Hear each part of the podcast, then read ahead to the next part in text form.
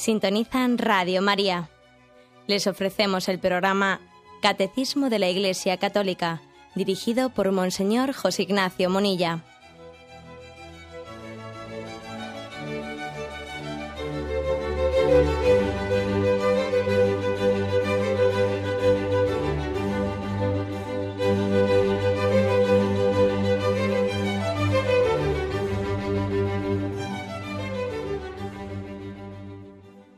Cordial saludo a todos los oyentes de Radio María.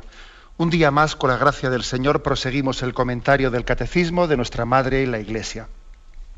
Hoy tenemos una edición especial del Catecismo. Ya lo hemos hecho en ocasiones anteriores, con motivo de haber concluido pues algún capítulo, pues hemos dedicado algún programa específico a, a preguntas de los oyentes antes de pasar al capítulo siguiente, para que así algunas cuestiones que hayan podido quedar pues, poco aclaradas, pues tengamos la ocasión de repasarlas. Estamos en concreto, hemos concluido el quinto mandamiento. Es la tercera parte del catecismo. ¿eh? Os recuerdo que el catecismo tiene cuatro partes. La primera parte que hace referencia a la fe, la segunda parte que hace referencia a los sacramentos, la tercera parte que es en la que estamos, que hace referencia a la moral, a los mandamientos, y la cuarta parte que hace referencia a la oración, al Padre Nuestro. Estamos, pues, como digo, en la, en la tercera parte y también hemos concluido ya los cinco primeros mandamientos. Ese es un poco eh, para poder en contexto donde estamos. El quinto mandamiento, lo hemos explicado, era desde el punto 2258 al punto 2317. ¿Qué cosas hemos visto en este mandamiento?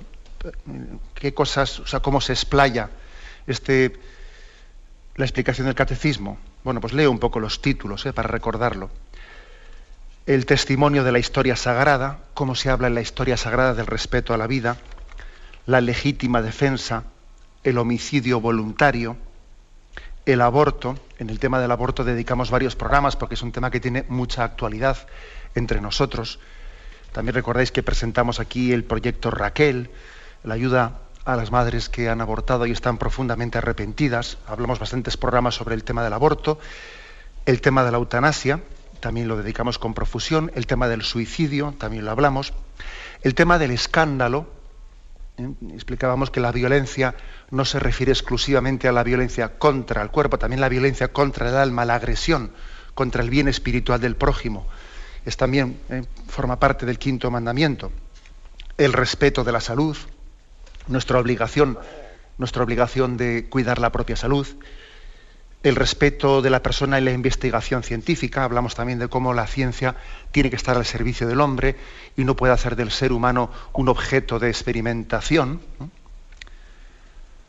El respeto de la integridad corporal, hablamos de, la toma de rehenes, de la tortura, del terrorismo, de las mutilaciones, el respeto a los muertos, también hablamos del de, trato respetuoso que los cristianos damos a los, a los cuerpos de los difuntos.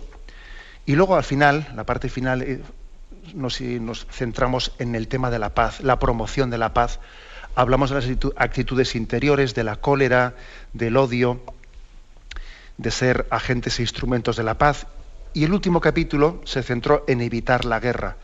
Y hablamos aquí, pues también, además coincidiendo con, con acontecimientos de actualidad como eran la guerra en Gaza, etcétera, hablamos de, del recurso a la violencia y hablamos de tantas cosas que preocupan a la moral católica como son la carrera de armamentos, como son las respuestas desproporcionadas, cuándo es legítimo o no es legítimo el recurso a la fuerza, a la, la violencia para poder defenderse. Hablamos también de, de la legitimidad de los ejércitos y de la función que realizan al servicio de la paz y de las fuerzas y cuerpos de seguridad del Estado. Y finalmente concluía el quinto mandamiento pues, haciendo una, una llamada a la conversión, porque solamente si estamos convertidos interiormente, solamente si estamos en paz con Dios y con nosotros mismos podemos estar en paz con los demás. Concluíamos el quinto mandamiento diciendo, el que no está en paz consigo mismo y con Dios está en guerra con todos los que le rodean. Este fue un poco el recorrido ¿eh? de todo el quinto mandamiento. Pues bien, hoy tenemos la ocasión de decir, vamos a, vamos a dedicar eh, el día de hoy a, pues, a profundizar en este quinto mandamiento con preguntas vuestras. ¿eh? Yo no, haré más explicación, vamos a pasar al sexto, sexto mandamiento, un gran reto también el del sexto mandamiento, porque también es una doctrina pues, que muy contracultural, ¿no? Un ideal, el de la pureza muy contracultural. Hablaremos a partir de mañana si Dios quiere, pero hoy vamos a dar paso a vuestras llamadas. Podéis hacerlo, ¿eh? como tenemos costumbre, llamando al teléfono 917-107-700. Yo, permitidme alguna, eh, alguna indicación para las llamadas, pues, pues que seamos escuetos, que vayamos al grano, que formulemos preguntas, que no aprovechemos una llamada, pues voy a hacer propaganda de una cosa y voy a llamar para hacer propaganda de una cosa. No, no hagamos eso. ¿eh?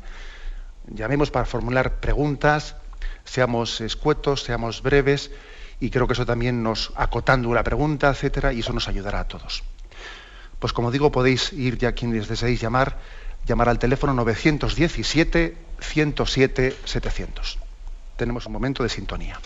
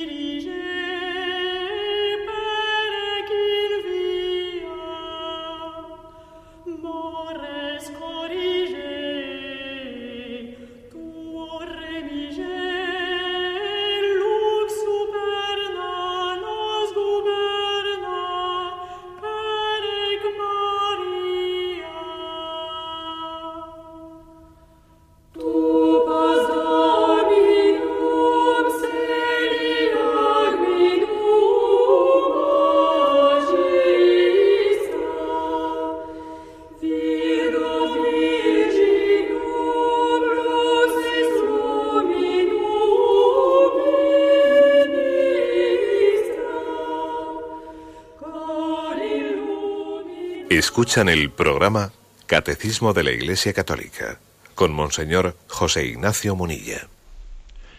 Sí, buenos días, ¿con quién hablamos? Buenos días, Monseñor. Mi nombre es Carlos, le llamo desde Madrid. Buenos días. Eh, una pregunta muy concreta. Eh, en cuanto a las agresiones espirituales que estamos sufriendo los cristianos, especialmente en España últimamente, con todo este tema de los autobuses eh, ateos, en general, este, este ataque del ateísmo contra los cristianos, ¿Nos podría usted dar su opinión y iluminar un poco al respecto, por favor, monseñor? Pues sí, ciertamente, también este aspecto eh, entra ciertamente en el quinto mandamiento bajo, bajo ese epígrafe del pecado de escándalo, que es la agresión a las conciencias. ¿eh? La palabra escándalo no quiere decir que, algo, cuando alguien tiene capacidad de reaccionar ante un mal como ese, como es el de gratuitamente utilizar los medios públicos para hacer propaganda de ateísmo o, para hacer una vejación ¿no?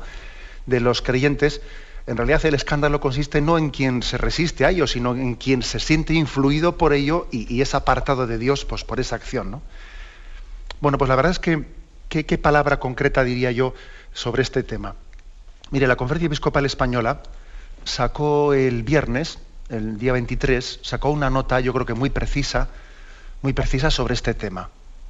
Y es más, aunque sea un poco haciendo propaganda propaganda de una cuestión escrita por, por un servidor, igual la mejor manera de, responder a esta pregunta es, voy a leer brevemente un, pues un artículo que, eh, una pequeña carta pastoral que he escrito referente comentando esta nota de la conferencia episcopal, si les parece. ¿eh? Los oyentes, si alguno desea poder acceder a ella, pues la tiene en la página web eh, en, ticonfío.org. ¿eh? Yo he querido hacer un mero comentario a la nota de la conferencia episcopal sobre este tema a propósito de la propaganda o de la publicidad atea en los autobuses, ¿no? que ha comenzado en España. ¿eh? He querido titular la carta con serenidad y fortaleza. Y dice así, lo leo porque es muy breve. La conferencia episcopal publicó el pasado 23 de enero una nota de prensa con el título Una publicidad lesiva de la libertad religiosa en los autobuses públicos. La nota pide a las autoridades civiles competentes la tutela del ejercicio pleno del derecho de libertad religiosa, de forma que la libertad de expresión no pueda ser esgrimida como excusa para ofender deliberadamente las convicciones más íntimas de otros ciudadanos. Resulta sorprendente que la presencia de un crucifijo en la pared de un colegio público se considere lesiva del derecho aducido por un solo padre, mientras que la exhibición publicitaria de un mensaje injurioso contra los creyentes en los autobuses, con evidente intención de agraviar, se estime perfectamente admisible. ¿eh? La verdad es que la lógica del laicismo es bastante peculiar. ¿eh? Este comentario me ha parecido un poco conveniente hacerlo, bastante sorprendente que los tribunales declaren que en un, colegio no pueda estar un crucifijo colgado porque la presencia de ese crucifijo lesiona las conciencias de las personas, a pesar de que todo el Consejo de Padres de ese colegio de Valladolid ha dicho que está a favor de que esté ese crucifijo y solo ha habido uno que ha dicho que está en contra, y resulta que se dice que ese crucifijo ahí no puede estar y hay que quitarlo cuando un crucifijo no agrede a nadie, un crucifijo solamente es la expresión del amor de Dios. Y ahora resulta que sí que es admisible que en los autobuses haya una propaganda eh, lesiva y ofensiva y blasfema contra, contra Dios. Bastante sorprendente, ¿no? La lógica del laicismo es muy peculiar, desde luego. ¿eh? Bueno, un punto más. ¿Por qué es una blasfemia? ¿Por qué la nota de la conferencia episcopal dice que eso es una blasfemia? dice literalmente, insinuar que Dios probablemente sea una invención de los creyentes y afirmar que además no les deja vivir en paz ni disfrutar de la vida, porque acordaros lo que dice, ¿no? La, eh, propaganda del autobús que dice, probablemente Dios no existe. ¿eh? Ahora vive en paz y disfruta de la vida, ¿no? Bueno, pues insinuar que Dios no nos deja disfrutar de la vida ni vivir en paz es una blasfemia y una ofensa a los que creemos. ¿no? Dios es amor y es la fuente de felicidad del hombre. El pensamiento ateo suele sostener que la existencia de Dios es incompatible con la libertad humana, ¿no? Y Dios es presentado por ellos como un tirano que nos conduce a vivir angustiados y amargados, ¿no? Y es difícil formular una blasfemia más gorda, ¿no? Contra el rostro revelado de la Biblia. Dios es el Padre misericordioso que derrama sus gracias sobre todos sus hijos incluyendo quienes les ofenden y les ignoran, porque Dios también derrama su gracia sobre los que han puesto ese anuncio en el autobús, ¿no? Por lo tanto, el dolor que sentimos los creyentes ante una campaña de este tipo, pues es similar al que podría experimentar un ateo al leer con sorpresa en una valla publicitaria, si pusiese, ¿no? Libérate de tus padres y, serás feliz. Pero si a mí mi padre me hace feliz, yo no necesito liberarme de mi padre. ¿Usted por qué se mete con mi padre?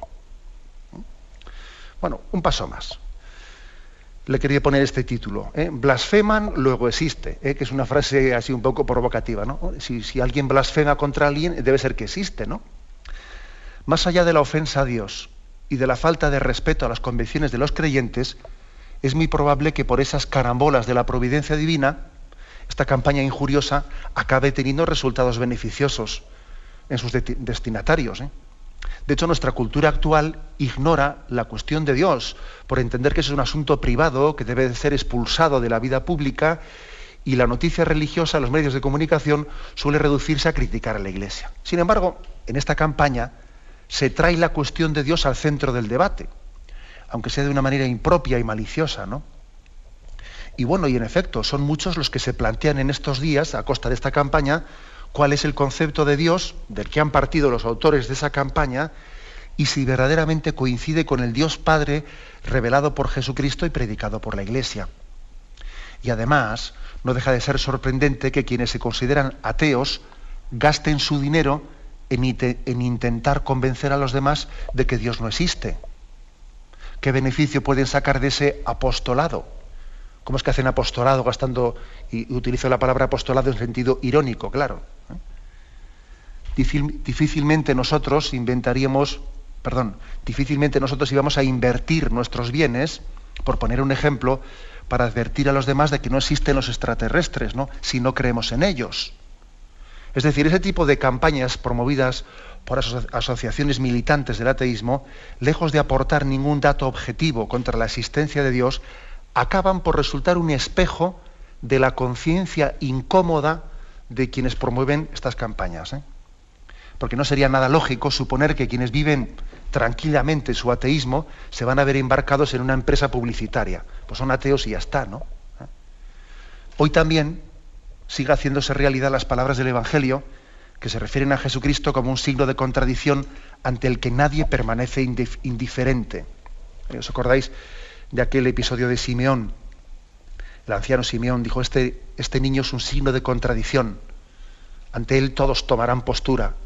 Será motivo de que unos tropiecen y otros se levanten. ¿eh? Jesús, signo de contradicción. Y la nota finalmente, la nota de la conferencia episcopal que estamos comentando, concluye con una invitación muy equilibrada, ¿eh? que leo literalmente.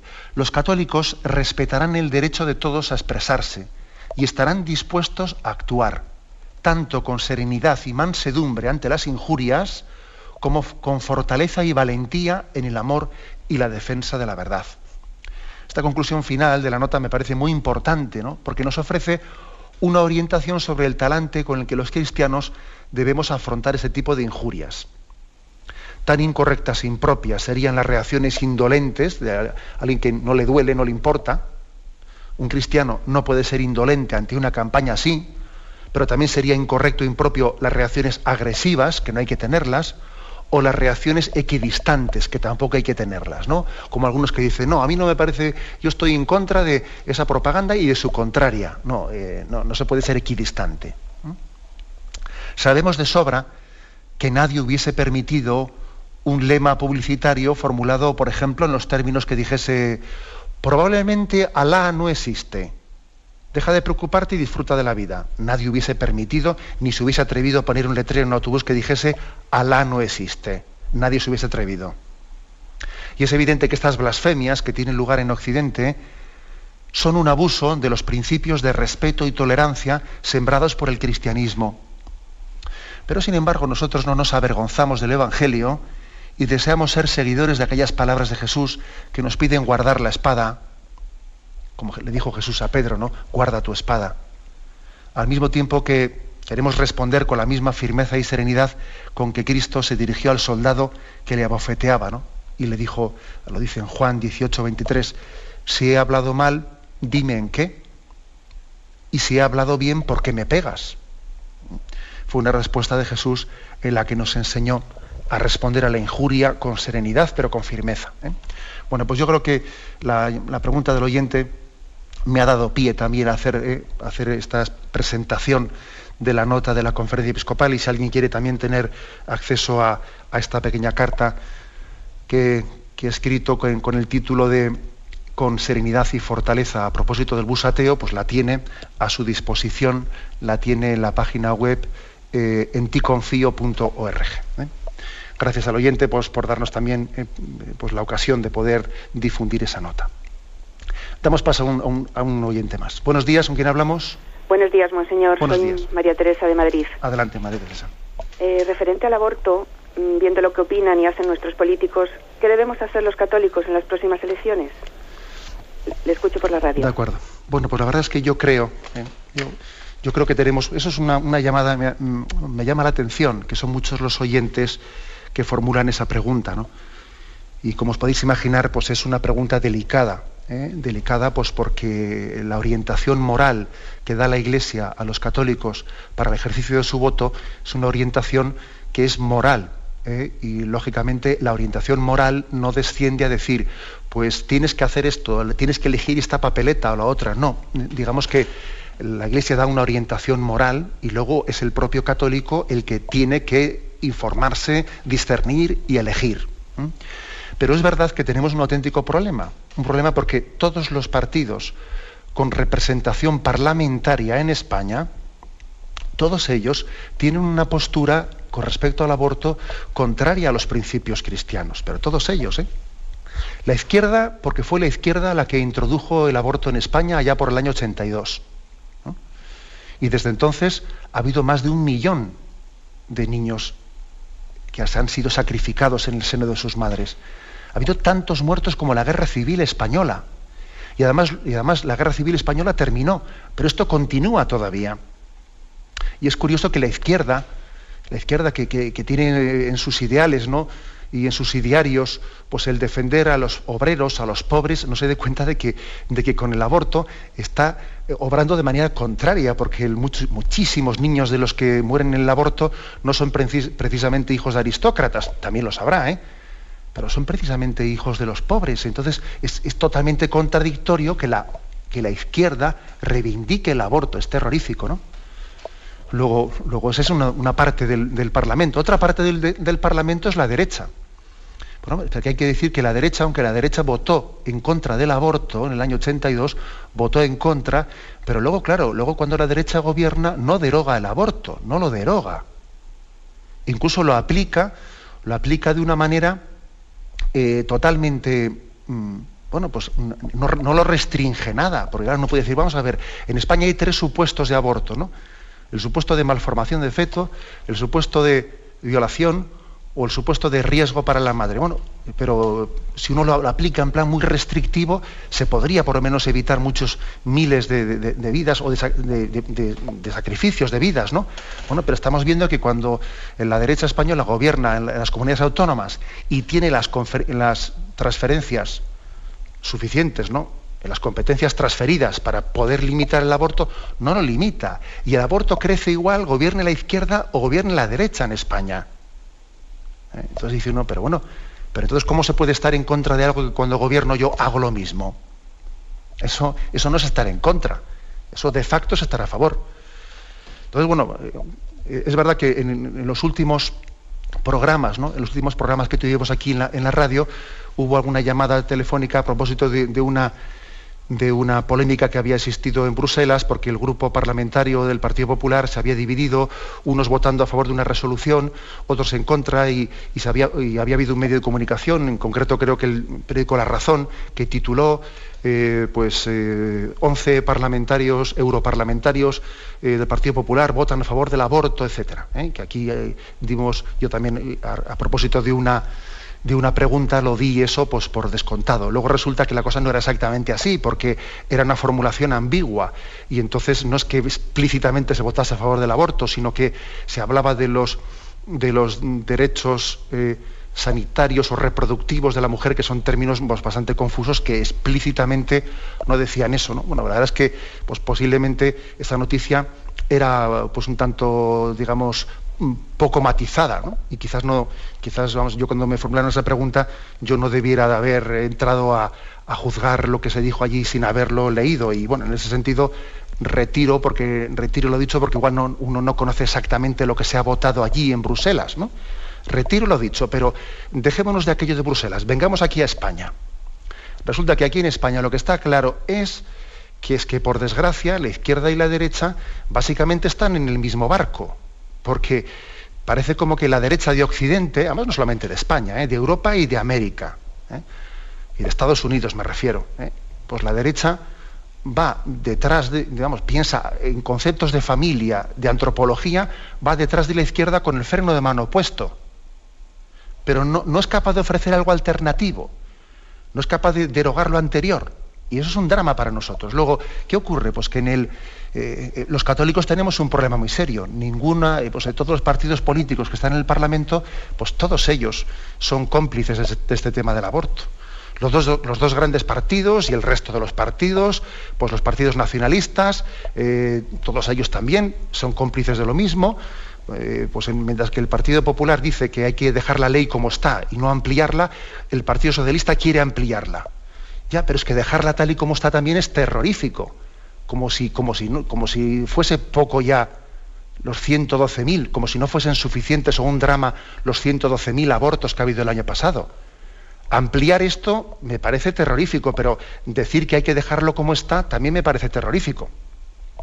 Entonces, tenemos un gran problema los católicos, porque no hay ni un solo partido en el, en el Parlamento español que sea capaz de, de, comulgar en un tema tan sustancial como es la defensa del derecho de la vida con nosotros. Claro, habrá también partidos eh, pues extraparlamentarios que son muy pequeños, que sí que puedan defender eso, pero bueno, tendrán que ser los católicos los que se informen y lo busquen. ¿eh? Como os podéis imaginar, no es, propio ya de Radio María el que diga, pues yo conozco un partido político que tal y cual. No, pues eso nosotros no vamos a hacer propaganda de nada. Y además también agradecería que los oyentes, pues ahora no llamase uno para hacer propaganda. Oiga, yo conozco este partido, yo conozco este otro. Bueno, pues ya nos tenemos que informarnos todos, pero no será, no será prudente, porque también estamos eh, en un medio público y tenemos que ser prudentes, un medio de comunicación, quiero decir, que es privado, ¿no? Pero mm, tenemos que ser prudentes y no podemos estar haciendo propaganda de nada. Pero es cierto que son muchos los oyentes que llaman con este, con este gran problema moral los católicos no nos sentimos representados. Igual que en Estados Unidos, pues es que, claro, pues es que un católico, ¿en quién se siente representado? ¿En Bush o en Obama? Pues es que ni en uno ni en otro, porque tanto el Partido Republicano como el Partido Demócrata tienen suficientes temas contrarios ¿no? a la ley moral y a la ley natural. Entonces, eh, es, que entre Guatemala y Guatepeor, dice uno, bueno, es que no podemos los católicos también tener el derecho a, a que el ejercicio de nuestra participación política sea hecho en unos, eh, pues en unos parámetros acordes con nuestra conciencia. Qué importante es que también promocionemos las vocaciones políticas, ¿no? que haya cristianos que también se hagan presentes en la vida pública. ¿eh? Bueno, adelante, damos paso al siguiente oyente. Buenos días. Buenos días. Buenos días, le escuchamos. Pues es que creo que también en la bulimia, creo que va con en el tema del quinto mandamiento y que la gente dice que es una enfermedad y entonces ahí se oculta y se escatima la raíz, que si no estoy equivocada yo creo que eso es un, pecado que es un desorden en el apetito mm, del comer y entonces con eso ahí ya nadie tiene se pierde más la conciencia de pecado porque todo se va en una enfermedad y psicólogos y psiquiatras y toda la historia nada más. Bueno, por la verdad es que yo le haría algunos matices a lo que usted ha dicho. Claro, lo que es mm, muy delicado es dónde está la frontera entre la gula y la bulimia. Pero son dos cosas distintas, ¿eh? Son dos cosas distintas. Eh, la bulimia es una enfermedad. La gula es un pecado capital. Eh, es verdad, es verdad que hay un momento, una frontera, una frontera en la que, bueno, pues también hay implicaciones morales en las enfermedades. ¿eh? Porque claro, cuando se dice, por ejemplo, que el alcoholismo es una enfermedad, claro, es una enfermedad, es una adicción, pero claro, también hay componentes morales en esa adicción. Es una adicción a la que se ha llegado, pues quizás también por ciertas debilidades morales ha habido un momento en que de la debilidad moral se ha pasado la enfermedad. ¿Eso qué quiere decir? Pues que posiblemente para poder luchar contra la, por ejemplo, contra el alcoholismo o contra la bulimia, hará falta una ayuda psiquiátrica, una ayuda psicológica, pero también un gran esfuerzo moral y una ayuda espiritual. ¿eh? Porque lo psicológico y lo espiritual están, eh, están mezclados, ¿eh? están mezclados. Pero en sí, estrictamente hablando, la palabra bulimia es una enfermedad. Es una enfermedad. Pero bueno, yo creo que la llamada que, o sea, que, lo que usted pregunta nos da pie para entender que también eh, la, lucha moral, el esfuerzo moral bajo, bajo la existencia de la gracia de Dios, son muy importantes para poder superar ciertas enfermedades. ¿eh? Porque, bueno, porque la psicología está integrada en el alma, claro. Y, entonces, bueno, es muy importante lo que usted está diciendo, ¿eh? que tendremos ocasión de, lo que usted ha preguntado, tendremos ocasión de desplayarnos más en algunos capítulos. Pues bien, damos paso a un siguiente oyente. Buenos días, ¿con quién hablamos? Muy buenos días, soy Marta. Muchas gracias por atender nuestra llamada. Eh, a ver, mire, me gustaría ver si podía usted explicar un poquito más eh, un poco la frontera entre lo que sería la, eutanasia y el ensañamiento terapéutico que ya pues prolongara la vida artificialmente pues más allá de lo que fuera moralmente admisible. De acuerdo. Mire, pues la verdad es que esa frontera es una frontera delicada, como usted puede imaginar, es una frontera que también, eh, también puede depender del tiempo en el que estemos hablando, porque la frontera, la moral católica la discierne distinguiendo entre medios proporcionados y medios desproporcionados. ¿no? Cuando hay medios que son desproporcionados, pues uno no tiene obligación de estarse eh, de, estar, de, adentrarse en un ensañamiento terapéutico para prolongar artificialmente la vida cuando no tiene perspectivas de sanación y de curación, ¿no? Y es desproporcionado pues, a unas terapias muy agresivas, muy agresivas que como mucho van a prolongar la vida pues un mes, eh, dos meses, tres meses o lo, que fuese, pero, pero, pero a, costa de una agresividad tremenda. Y entonces uno puede considerar eso desproporcionado. Y entonces, como desproporcionado que es, pues dice, voy a renunciar a ello. Y sin embargo, pues entendemos que no se debe renunciar a algunos medios proporcionados, por ejemplo, pues a, un respirador.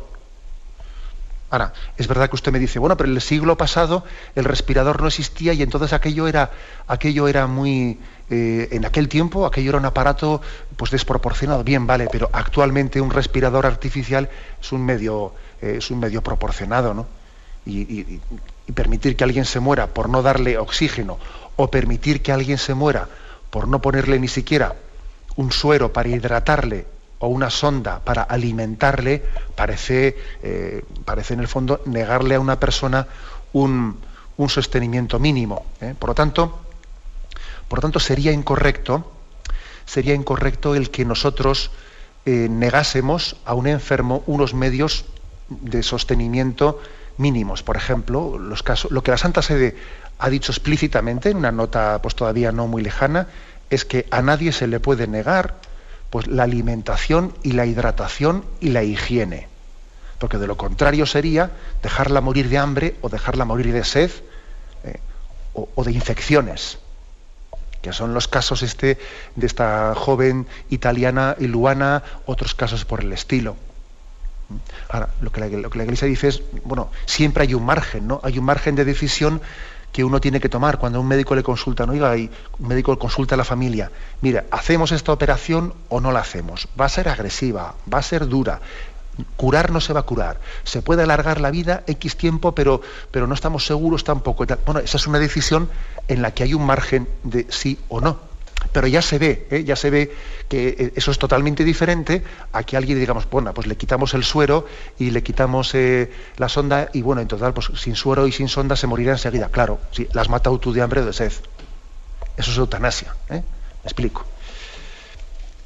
Bien, adelantamos, pasa un siguiente oyente. Buenos días. Buenos días. Buenos días, sí, le escuchamos. Mire, monseñor, en primer lugar felicitarle por cómo explica bien el catecismo, que es una maravilla oírle. Y también preguntarle qué opina sobre, por ejemplo, la manipulación genética para las eh, cosas que hacen para tener hijos. Que como yo digo, hoy en día parece que los hombres quieren tener los hijos cuando ellos quieren y como ellos quieren y cuando ellos quieren. Mm. ¿Qué opina de todo eso?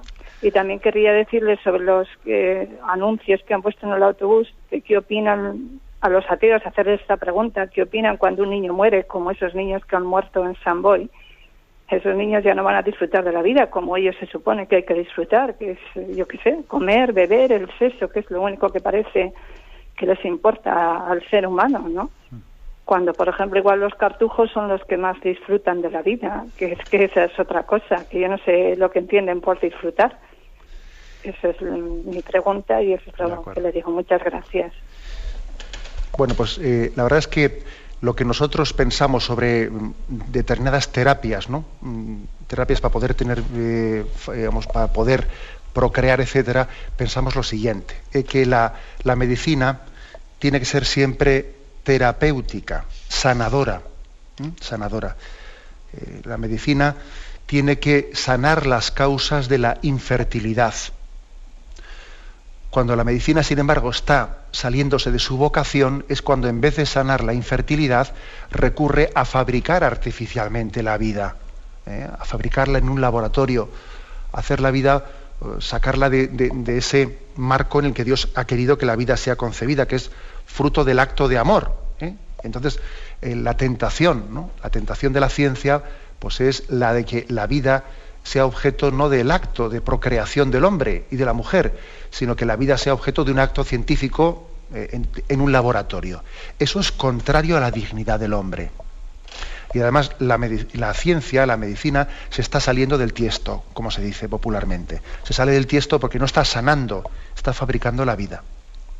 Y además en ese tipo de terapias de fabricación artificial de la vida, tipo pues, fecundación in vitro, etcétera, ese tipo de, terapias ocurre que se, se, se admite pues un tipo de técnicas que producen pues una cantidad tremenda de sacrificios humanos, de selecciones eugenésicas, selecciones de embriones, sacrificios de los embriones que no nos han gustado, etcétera, etcétera, etcétera, que supone una complicidad y supone que el fin justifique los medios, ¿no? Eh, este es quizás, eh, tuvimos ocasión de explicarlo detenidamente, ¿no? Pero este es quizás el juicio moral que hace la Iglesia.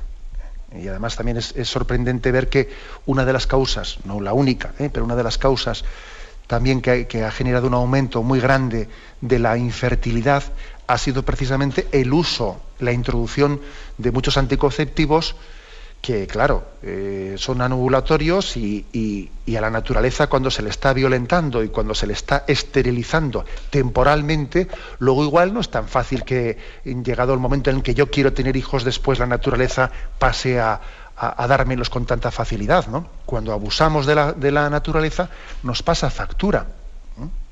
Decir, que también la moral católica nos pide que vivamos en equilibrio con la propia naturaleza, no sintiéndonos enemigos de, nuestro propio cuerpo y de los propios ritmos de nuestra biología, sino viviendo en equilibrio con ellos. Eh, que Dios ha, Dios ha querido que vivamos en respeto y en equilibrio de la naturaleza. Es bastante sorprendente que mientras que hoy en día existe ¿no? pues esa sensibilidad de ecologismo y de respeto de la ecología, pues de los animales, de los pájaros, etcétera, de los vertidos, de los vertidos en los ríos, luego seamos tan antiecológicos con nosotros mismos de esterilizarnos, de, estarnos medicando para que los procesos naturales se queden, eh, se queden paralizados. ¿no? Es muy, muy contradictorio. Bueno, adelante, damos paso a un siguiente oyente. Buenos días. Buenos días, monseñor. Sí, buenos días. Eh, mire, para consultarle que en el Evangelio de San Mateo, en el capítulo 5, en el versículo 21, dice textualmente, habéis oído que se dijo a los antiguos, no matarás, el que matare sea reo de juicio. Y en el 22 dice, pero yo os digo que todo el que se irrita contra su hermano sea reo de juicio, y el que le dijere raca, esto es estúpido en arameo, Dice, será reo ante el Sanedrín y el que le dijere loco será reo de la ajena del fuego, del infierno. Por favor, ¿puede explicar esto con minuciosidad, por favor? Sí, está claro. Es decir, es un texto, es un texto en el que el Señor nos está, en el, en el contexto del sermón de la montaña, en la explicación de las bienaventuranzas, nos está explicando que la moralidad no es únicamente la moralidad de los actos exteriores, sino la moralidad también que parte de los sentimientos del corazón. El comportamiento moral cristiano, la santidad cristiana, no consiste en no hacer cosas malas, sino en tener los sentimientos de Cristo dentro de nosotros. Que podría ocurrir perfectamente que alguien exteriormente ¿no? No, mate, eh, no mate una mosca y en su corazón anide el, anide el odio y la violencia.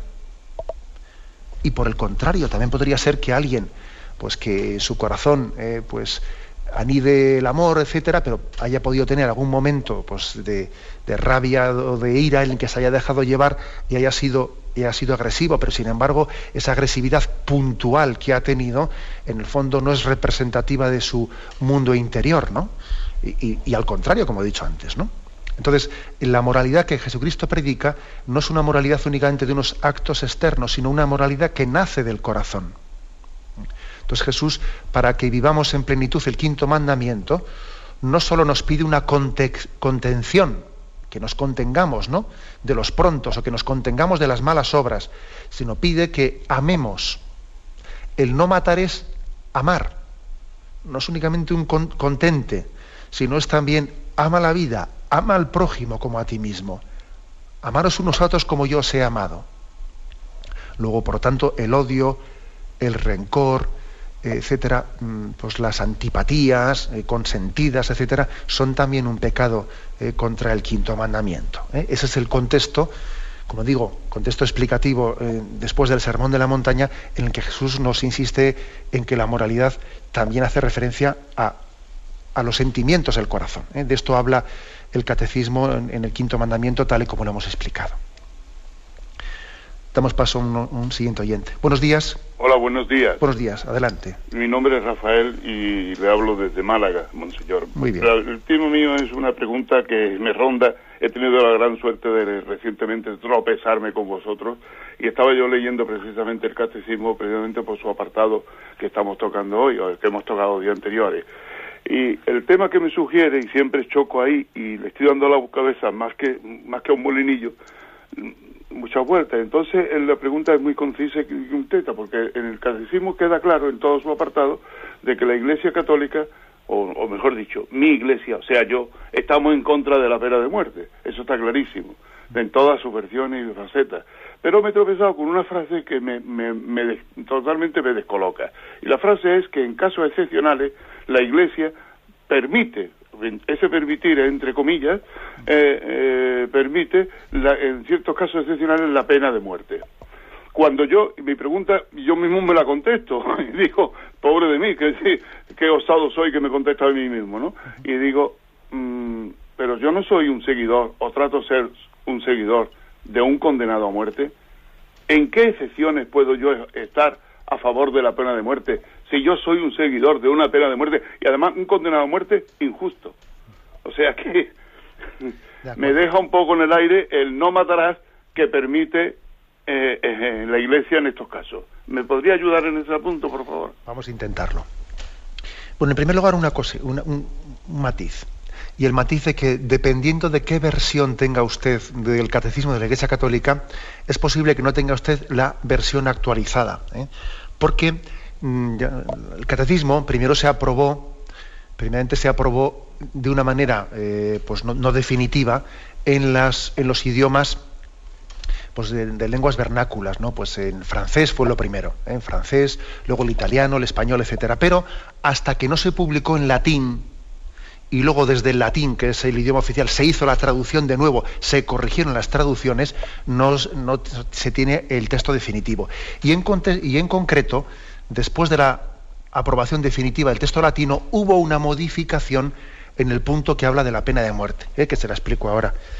Vamos a ver lo que la Iglesia Católica dice con respecto a la pena de muerte es que los estados tienen el deber y derecho de ejercer pues la defensa del orden y de los débiles, también por la legítima defensa, pero recurriendo siempre a medios incruentos, ¿no? O con sanciones y, penas ¿no? pues de prisión, sin llegar a la pena de muerte, siempre que eso sea posible. Es decir, un Estado siempre tiene que recurrir a otras penas que no sea la pena de muerte para defenderse. De no ser que ocurriese un caso en el que no tenga otra posibilidad concreta eh, de defensa que la pena de muerte. Y lo que, lo que ha introducido esa versión última del catecismo después de la traducción latina es la frase que, dice, que decía Juan Pablo II en la encíclica Evangelium Vitae y la frase es, ¿no? Ha sido cogida de Juan Pablo II e introducida en el catecismo. La Iglesia cree que la situación actual de las sociedades y dado también el avance que han tenido, todos los estados eh, tienen medios, medios pues para poder defenderse sin recurrir a la pena de muerte. Es decir, la Iglesia introduce en ese punto una especie de aplicación práctica, ¿eh? Una aplicación práctica. Eh, no nos creemos que actualmente hoy un Estado eh, no pueda defenderse frente a unos eh, agresores sin tener que recurrir a la pena de muerte. Actualmente no nos creemos eso. Yo me acuerdo que cuando expliqué el catecismo, ese punto concreto, puse un ejemplo, me atreví a ponerlo. Y bueno, en fin, pues la verdad es que hay, algunos moralistas católicos que suelen poner este ejemplo como un caso un poco paradigmático. ¿Podría ocurrir que en algún caso concreto podría haber ocurrido antes que no hubiese habido más remedio que recurrir a la pena de muerte para defenderse legítimamente? Bueno, pues por ejemplo se suele poner el caso histórico de Ceausescu, aquel dictador rumano que cuando fue eh, pues derrocado eh, la dictadura de Ceausescu en Rumanía, pues eh, ocurrió que, que, la policía secreta, eh, la policía secreta eh, intentaba, que además estaba, pues, vamos, tenía una fuerza tremenda, que incluso tenía túneles subterráneos debajo de la, capital, estaba intentando liberar a aquel hombre que había sido que había sido encarcelado y el, gobierno provisional muy débil, todavía sin capacidad de organizarse, no tenía capacidad casi de, asegurar la prisión del dictador que había sido derrocado. Y se le, hizo un, se le hizo un juicio y se le condenó a muerte y se aplicó la pena de muerte más rápidamente porque veían que iba a ser liberado por su policía. ¿no? Bueno, se ha puesto ese caso concreto como un caso en el que el gobierno no tenía capacidad de, defenderse si no era aplicando la pena de muerte. Y, bueno, pero bueno, es un caso concreto. Ahora bien, la pregunta del oyente es importante, ¿no? Eh, la Iglesia estima que la pena de muerte es ilegítima, pues excepto en un caso en el que no existiese ninguna otra forma de defenderse, ¿no? Pero al mismo tiempo dice que en el estado actual de las cosas no nos creemos que los estados no tengan medios suficientes pues, para poner a buen recaudo en las prisiones a los delincuentes sin tener que recurrir a la pena de muerte. Y tenemos un caso bien concreto, que es el caso de Caín y Abel. Cuando Caín mata a Abel, Yahvé dice en el Génesis, no matéis a Caín, hay de aquel, ¿eh? hay de aquel que ponga la mano sobre Caín. Tú no eres quien para constituirte en juez, de Caín, eh, en, juez en ejecutor de Caín, ya le juzgaré yo. ¿eh? Por eso hay muchos, muchos cristianos que suelen eh, utilizar, especialmente en Estados Unidos, este lema, no matéis a Caín, como un lema contra la pena de muerte. Bien, pues estamos en una edición del Catecismo de la Iglesia Católica, una edición especial. Hemos terminado el quinto mandamiento y por eso estamos dedicando un programa entero pues, a responder a preguntas y dudas que hayan quedado sobre, sobre este quinto mandamiento. Tenemos un, momento de de descanso y podéis llamar eh, al teléfono 917 107 700.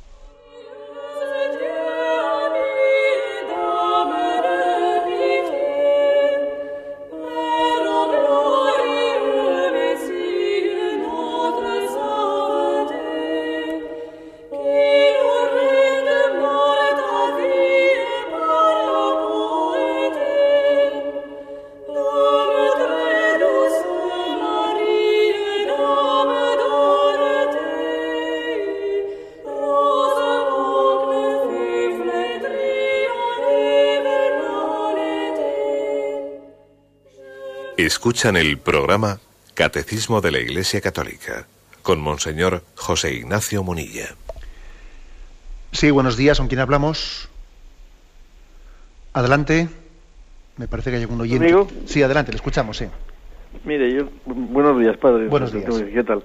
Eh, eh, sobre todo quería hacer una advertencia a estos partidos políticos pequeños, católicos, que se unan y que se presenten a las próximas elecciones, pues que se presenten unidos a ver si podemos conseguir algo y que todos los católicos votemos para ellos.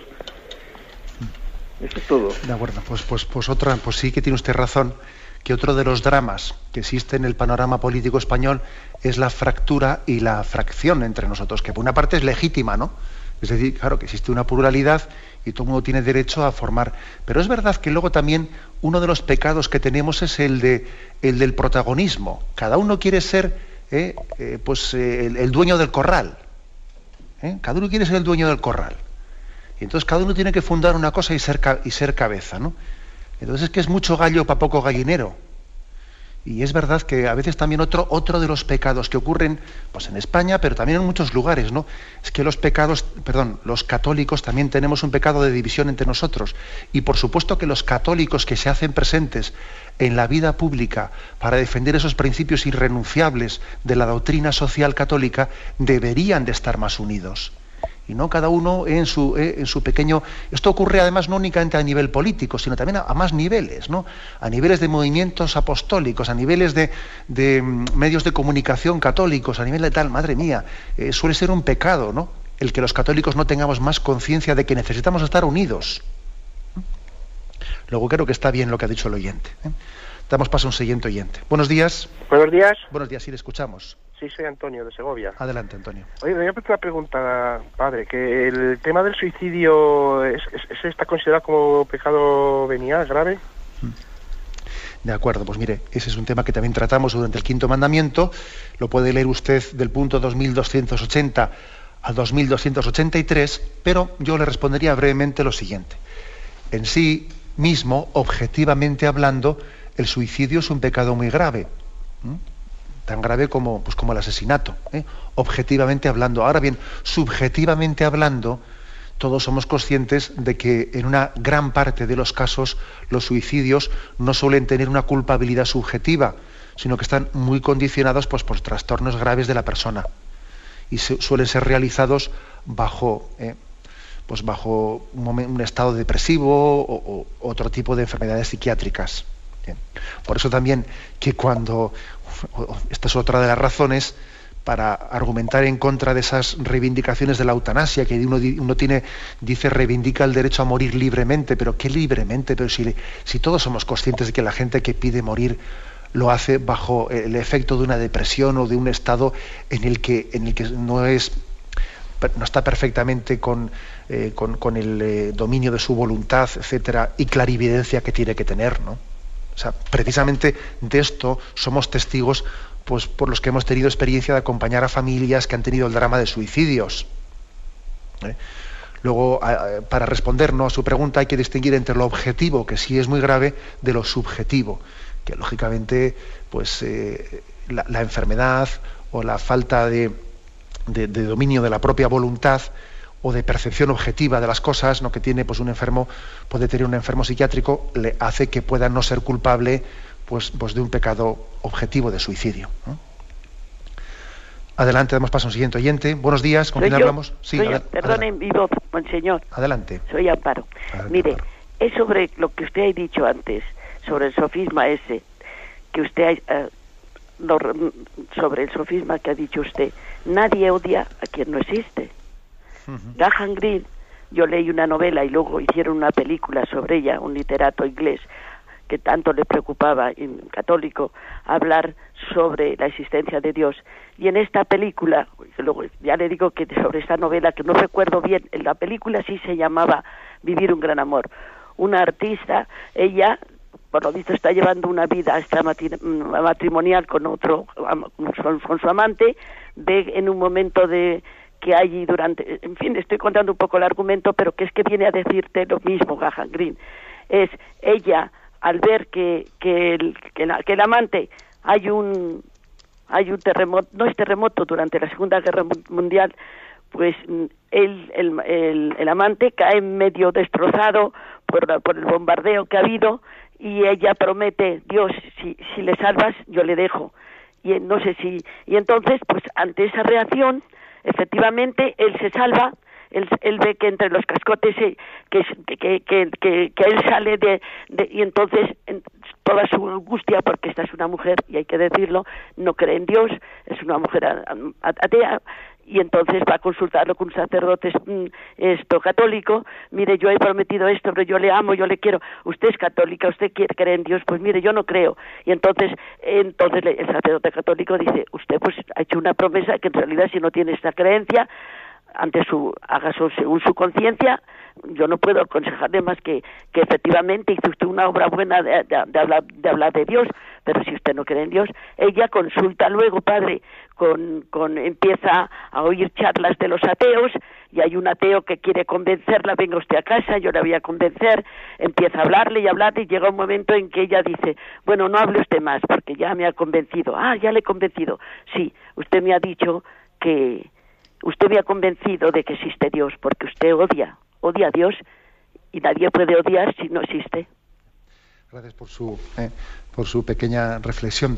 Por si hay algún oyente, ¿no? que me imagino que habrá bastantes, que igual se han incorporado más bien a última hora y no han escuchado la primera intervención que hemos hecho, que hacía referencia a ese comentario sobre la nota de la Conferencia Episcopal Española, sobre esa publicidad lesiva.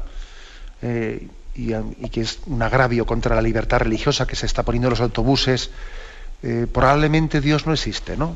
Disfruta de la vida y vive en paz, etcétera. Hace referencia, pues, esta oyente a ese, a ese comentario que hemos hecho sobre eso, ¿no? Esa pequeña carta pastoral que he leído. Bueno, pues es que en esa carta pastoral que, he querido escribir he puesto un pequeño título diciendo, ¿no? Eh, blasfeman, luego existe. ¿eh? Está tomado de, unas reflexiones de San Agustín, que aunque no utiliza esas mismas palabras, pues bueno, puede decir esto, blasfeman luego existe, es que es, es, que es contradictorio si, alguien blasfema, en el fondo está reconociendo la existencia de esa persona a la que está agraviando, porque nadie agravia a la nada. Nadie dice, yo me meto con la nada. Con la nada no nos metemos, ¿no? En el fondo, detrás de la blasfemia hay, una, hay un reconocimiento implícito de la existencia de Dios. ¿eh? Bueno, pues adelante. Damos paso a un siguiente oyente. Buenos días. Buenos, días. Sí, adelante, le Mire, mm, padre, yo quería hablarle sobre la... Esto donde, me tiene muy preocupada lo de la... Mm, eh, ¿Cómo se llama? La, eutanasia, pero que se hace por sedación. Porque es que yo he visto muchos casos, y además es que no los, los médicos, las enfermeras, no lo dicen a la familia. Dicen, voy a ponerle un, un, un, un suero que va a estar un poquito más relajado y tal, y, ya, ya, no despiertan de ese suero. Y yo he visto casos de que incluso mm, decirlo, la, enfermera, la familia, no, no, no se lo pongan y, esa, y esa persona seguir viviendo. Pero eh, mm, y otros casos en que, en que sin decir nada a la familia le han dicho, han dicho, voy a poner un suero y ya ese suero no se ha despertado. Entonces yo creo que esto, lo primero que las familias tenemos que preguntar cuando nos hablan del suero, qué tipo de suero es ese y, y, yo creo que es una cosa que incluso, o, sea, o los capellanes, mm, pero es que se está haciendo cada vez más, más en las clínicas. Yo he visto en clínicas particulares y en hospitales grandes de, personas que, que, que, no que, al, decirle a la familia que no quería, han seguido viviendo y ellos a, los 8 o 10 días han vuelto otra vez a ponérselo, De acuerdo, mire, lo que usted está consultando es lo que se llama sedación terminal. Entonces, por sedación terminal, que puede ser moralmente lícita, puede ser, pero con unas condiciones. La sedación, terminal consiste en que un enfermo, pues que, es terminal, eh, que por lo tanto tiene una, enfermedad que, está en, obviamente pues en agonía o, en, la fase terminal de su vida, pues puede ser que tenga un tipo de dolores o de angustias eh, que no pueden ser aliviadas por una sedación normal, eh, ordinaria. Lo lógico sería, lo lógico es que sea una sedación ordinaria la que se le aplique a un enfermo. ¿no? Podría ocurrir que, exista un caso en el que eh, no pueda ser una sedación ordinaria, sino que sea necesario para poder contener unos dolores, que, sea una sedación tan fuerte que le duerme a ese enfermo hasta una fase en la que ya no va a despertar. ¿eh? Y fruto de haberle hecho esa sedación terminal, se está acortando el tiempo de vida. Eso sería, sería moral, sería correcto, si verdaderamente no existe otra forma de poder sedar eh, los dolores de ese enfermo. Pero sería incorrecto si se está recurriendo a esa sedación terminal, se está recurriendo innecesariamente, gratuitamente y también impidiéndole a ese enfermo un grado de conciencia, porque todos tenemos derecho y deber también de afrontar nuestra vida y afrontar nuestra enfermedad, ¿no? Y no de ser ciegos ante ella y no meter la cabeza debajo del ala, como hace el avestruz, ¿no? Por lo tanto, la sedación terminal es inmoral cuando se recurre a ella, acortando la vida, eh, pues para, para no querer ser conscientes de que también afrontamos el momento de nuestra muerte. Eso es inmoral. ¿eh? Y es importante tener un diálogo con los médicos en el que, en el que mm, no permitamos que se aplique de una manera incorrecta y desproporcionada. Muy brevemente damos paso a una última llamada. Buenos días. Eh, buenos días. Sí, buenos días. brevemente, por favor. Yo es que en una parte de la escritura, pues mm, me, voy a referir cuando fue condenado eh, Jesús a muerte, que dijeron, que se dice, pues pobre de aquel que mm, mm, o sea, no, que, Jesús fue condenado para que se, eh, se, cumpliera la escritura.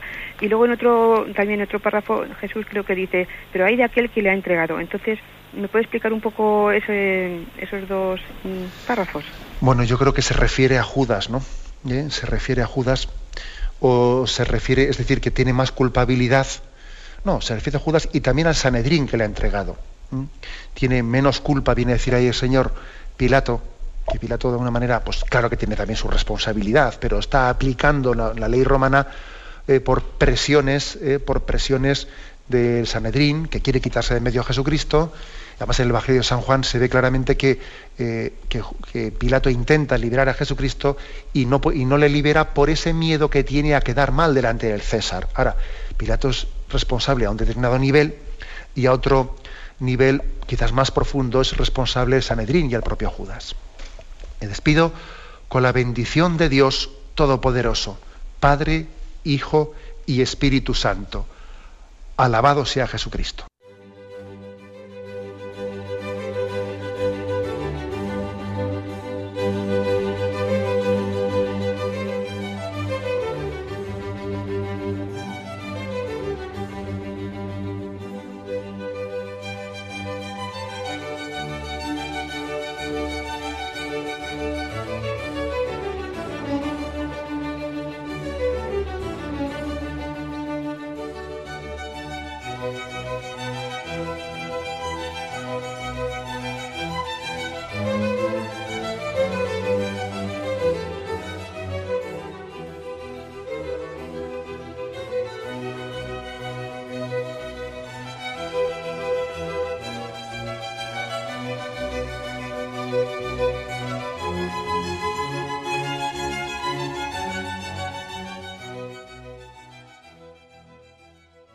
Les hemos ofrecido el programa Catecismo de la Iglesia Católica, dirigido por Monseñor José Ignacio Monilla.